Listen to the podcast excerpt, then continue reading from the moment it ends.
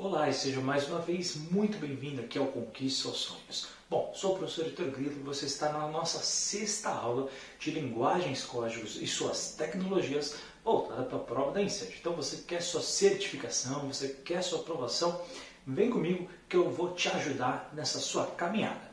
Bom, então nessa aula, pessoal, a gente vai dar continuidade na nossa aula de morfologia. Lembrando que nós já vimos seis das dez classes gramaticais, portanto, agora faltam quatro.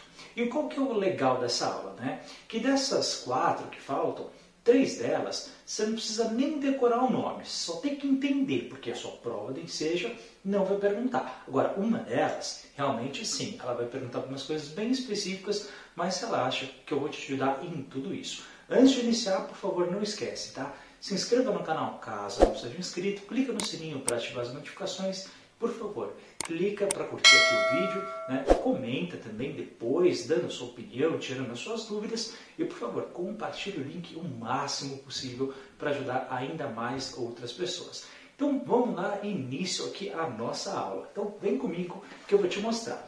A nossa sétima classe morfológica que a gente vai falar, lembrando hein, que a gente está analisando classes de palavras, né? ou seja, as palavras de maneira isolada, ok? Não importa o local da frase, não importa a relação dela, importa apenas a, a questão da palavra em si, tá bom?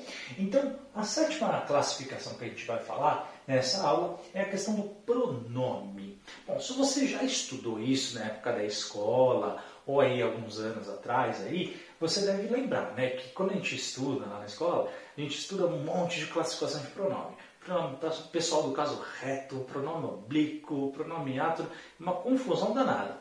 Bom, a sua prova de ensejo não pergunta nada disso. Lembrando, hein? Aqui eu só falo aquilo que cai na sua prova. Lembrando que isso aqui é para enseja. Heitor, vou fazer Enem, Heitor, vou fazer vestibular. Aí é outra conversa, aí é outra história. Aqui é enseja. Então, o que eu estou falando cai. O que eu não falo não cai. Isso é o diferencial aqui com que seus sonhos. Bom, pronome. A gente vai usar, pessoal, esse, essa ferramenta toda vez que a gente quiser evitar repetição de frase, principalmente na nossa redação. Tá? Então, olha só esse exemplo. João ficou em casa. João estava feliz. Qual que é o problema dessa frase? Pensa um pouquinho. Exatamente. A gente está repetindo duas vezes a palavra João. E eu falei para vocês 300 vezes já nas aulas, né? Na nossa redação, a gente tem que evitar repetição de palavras. Muito bem. Então, como a gente faz? Aí a gente usa essa ferramenta que a gente aprendeu, tá? Que é o chamado pronome. Por isso, pessoal, estou dando ferramentas para te ajudar na sua aprovação, ok? Então fica ligado. Então, por exemplo, João ficou em casa e ele estava feliz. O que, que a gente fez? A gente substituiu a segunda repetição da palavra João pela palavra ele. Então ficou, João ficou em casa, ele estava feliz. Beleza, já não temos repetição. Então tudo aquilo que a gente aprende, eu, tu, ele, nós, vós, eles, a gente vai utilizar para substituir as palavras. Geralmente ele, ela, nós são aquelas que a gente mais usa, tá bom? Justamente para evitar repetição. Então, não precisa saber as classificações, não precisa saber mais nada? Não. O que você tem que ficar na sua memória é que, ok, Pronomes são aquelas palavras que eu posso utilizar para substituir a pessoa da minha frase. E nesse caso, evitar repetição. É só isso que você precisa levar para o dia da sua prova. Bom, o, já o advérbio, que é a nossa oitava classe morfológica, pessoal, ela indica intensidade e é muito legal. Olha só, tenho três frases aqui para vocês e eu quero que você pense na sua casa. Elas são exatamente iguais? Olha só. Primeira frase, estou feliz. Segunda frase, estou muito feliz. Terceira frase, não estou feliz. Concorda comigo? Se eu digo para você, estou feliz, eu estou muito feliz, qual é a grande diferença? Na segunda, eu tenho uma intensidade maior. Estou mais feliz na segunda frase do que na primeira. Opa, a palavrinha que indica essa intensidade a gente chama de advérbio. Viu que fácil?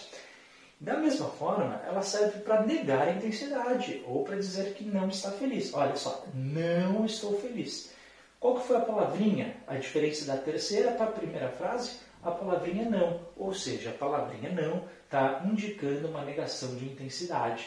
Tá? Então a palavra não também é um advérbio, ok? Lembrando, tudo que está em vermelho está ligado à palavra de análise que a gente está estudando.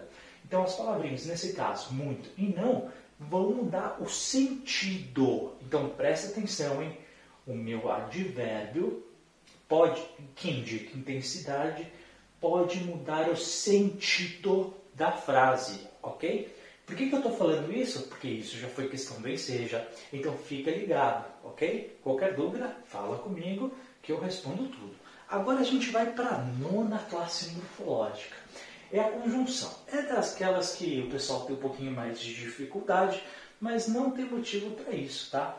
Olha só, a conjunção, pessoal, elas ligam ideias de diferentes ações. Relaxa que eu vou te explicar.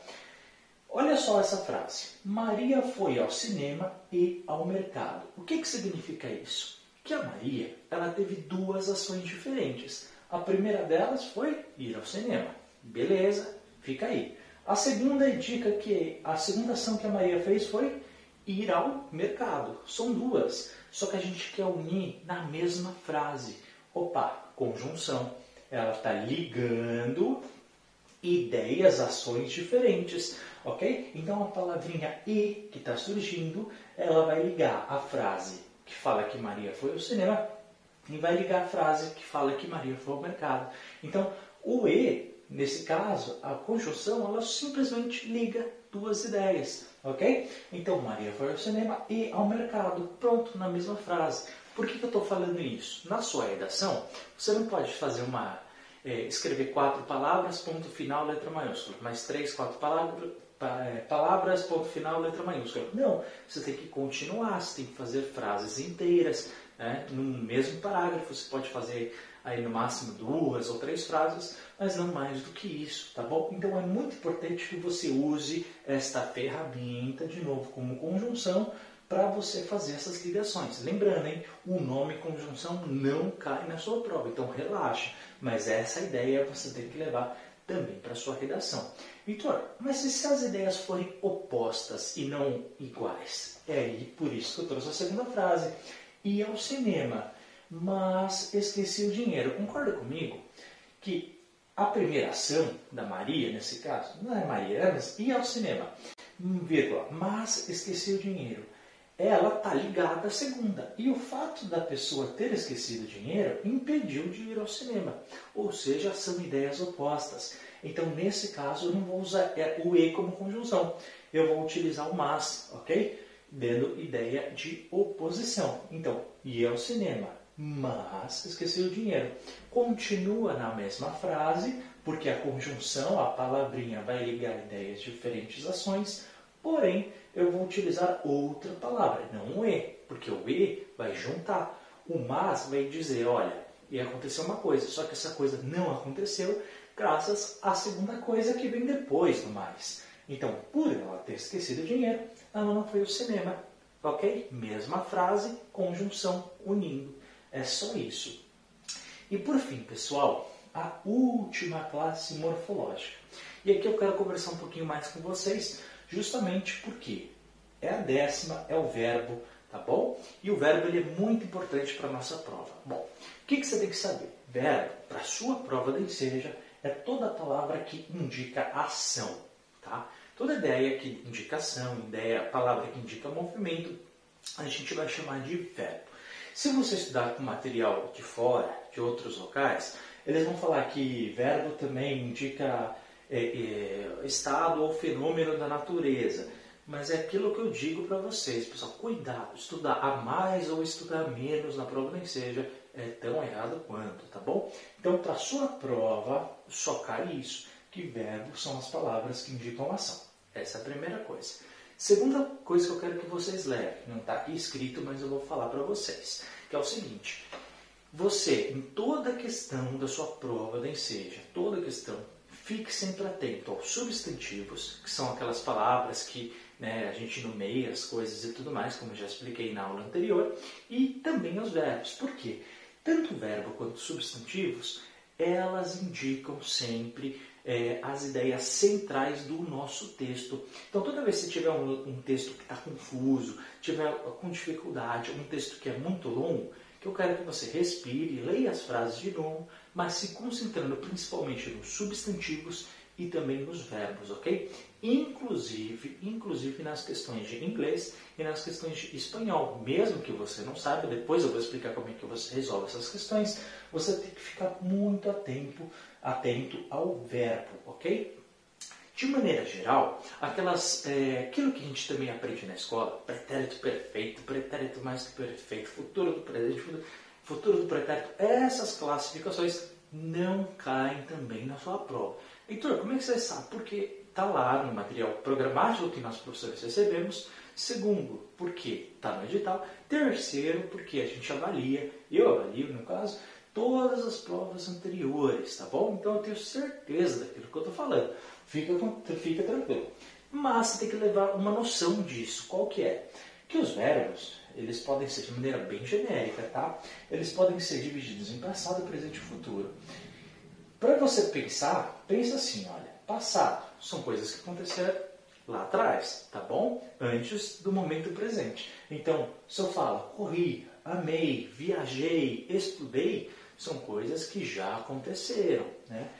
Aqui eu estou falando no, na primeira pessoa, mas pode ser corremos, am, amamos e assim por diante, tá? Com outros tempos verbais, inclusive. Mas a noção do passado você tem que ter. Da mesma forma, você tem que ter a noção do presente. O que, que é? São coisas que estão acontecendo neste exato momento, tá bom? Então eu corro, eu amo e assim por diante. Claro, é, por exemplo, nunca caiu uma questão é, de gerúndio, né? Estou correndo, por exemplo. Nunca caiu, por isso que eu não explico para vocês. E, mas está lá no seu conteúdo programático, por isso que eu cito, né? Às vezes quando a gente fala estou correndo, estou amando, também são coisas que estão acontecendo neste presente momento, tá? Mas nunca caiu nenhuma questão sobre isso. Então fica descansado. E você também precisa ter a noção de futuro, ou seja, coisas que não aconteceram ainda, mas que vão acontecer ou podem vir a acontecer, não necessariamente irão acontecer, ok? Então, correrei, amarei, ou seja, coisas que não, não foram no passado, não estão acontecendo no momento, mas podem vir a acontecer no futuro ou não, ok? A noção de passado, presente e futuro você precisa dar, você precisa ter quando a gente fala em verbo, ou seja, nas palavrinhas que indicam ação. Tá? É, é, estado, fenômeno da natureza, relaxa que eu não explico porque não cai na sua prova. Então, recapitulando, para você que chegando agora Pronome, a gente vai usar para evitar, são aquelas pessoas né, da frase que a gente vai utilizar para evitar a repetição. O advérbio são as palavrinhas que indicam intensidade, que pode mudar o sentido da frase.